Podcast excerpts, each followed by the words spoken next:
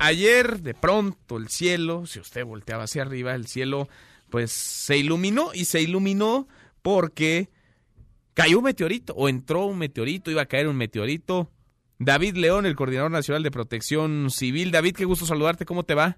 Manuel, qué gusto saludarte a ti y a todos eh, los radioescuchas de Mesa para todos. ¿Qué fue lo que vimos? Ayer unidades municipales, unidades estatales, eh, por la noche nos notificaron este avistamiento, es decir, es usual que tengamos avistamientos de eh, meteoritos o asteroides de pequeño tamaño que se desintegran al entrar a la atmósfera, pero que son visibles y eh, de inmediato hicimos una revisión con unidades municipales, estatales, integrantes del Comité Nacional de Emergencias.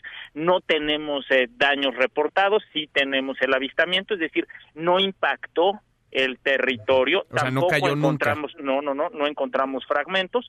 Por supuesto, hicimos consultas a los distintos integrantes del Sistema Nacional de Protección Civil, el Instituto de Geografía, el Instituto de Geofísica, nos confirmaron que era un eh, pequeño asteroide Recordar que en los últimos 20 años la NASA ha detectado 556 eventos de este tipo. El evento más importante que yo recuerdo donde sí hubo impacto fue en Rusia en el año 2013, donde hubo una afectación importante a la población, pero en este caso estos de este tamaño y este tipo de avistamientos no generan un riesgo para la población las cámaras que hemos instalado, que existen muchas cámaras eh, que documentan lo que sucede en el territorio mexicano, nos permiten también detectar este tipo de avistamientos. Lo más importante es estar en contacto con unidades municipales, estatales de protección civil, medios de comunicación, no hacer caso a rumores, por supuesto, y mantenerse bien informados. Ahora, estuvo un buen rato en, en, el, en el cielo porque pudo haber sido visto, pudo, ver, si, puede, pudo verse desde diferentes entidades, la Ciudad de México, el Estado de México, Puebla, Morelos, eh, Querétaro, Jalisco, Guanajuato, Michoacán, hasta en San Luis Potosí. Eh, David, ¿qué pasa con un meteorito cuando ocurre algo como esto? ¿Se, se, se destruye en el aire?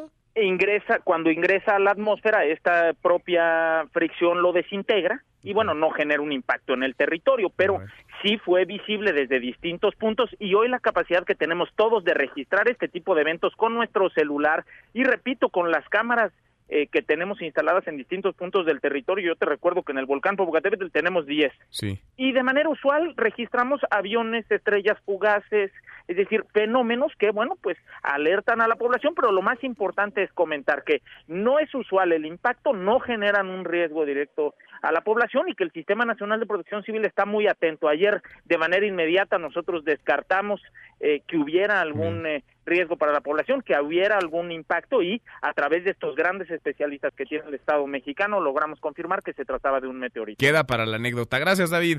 Un abrazo fuerte. Otro de vuelta. Para todos.